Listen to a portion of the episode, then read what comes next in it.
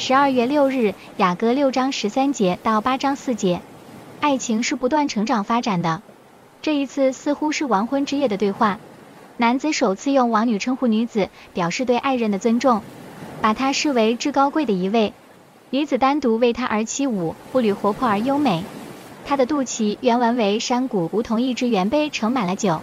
她的腰束麦子和百合花，麦子象征丰富和多产。百合花则像是以珠宝为装饰，耀眼夺目。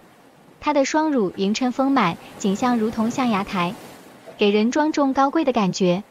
她双目晶莹明亮，像水池般秀丽。高耸的鼻子如同防御的高塔般显出气魄。头上紫黑的头发好比加密山茂密的树林，稍加修饰就迷倒他的王。最后描述女子拥有棕树般健美高达的身材，让男子欢愉快乐。这时候，男子的情绪兴奋，他握着爱人的手，如同爬上棕树，抓住枝子要与爱人亲嘴。苹果是爱情的象征，带着爱情香气的吻让男子愉悦、满足又陶醉。活在爱情里的人总会睡得甜蜜。接吻带给女子强烈的感受，从今往后生命里不再孤独，而是有人彼此相属。这是女子的邀请，要告诉她的王不要把爱情藏起来。既然他已经委身于婚姻生活，就是成熟公开。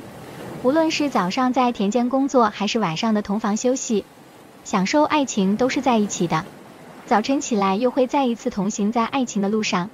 十三节提到的风茄是带有刺激性气味的催情植物，要加上佳美果子的香气调和，摆在一起有和谐甜蜜的意味。新旧果子都有，表示他们的爱情不断成长，既有回忆又有憧憬。这些都要建立在自然和稳固的关系上，所以女子说巴不得你像我的兄弟，像吃我母亲奶的兄弟，如今就是一家人，何惧在人前展露甜蜜？在这边我们可以思想，风茄能刺激味觉，且有催情作用，但需要其他佳果的调和。基督的教导是要指出人的罪，救人脱离罪恶。然而基督徒的言行如果让人反感，那基督的香气也会让人觉得刺鼻和难以享受。接受的程度也必然会大幅下降。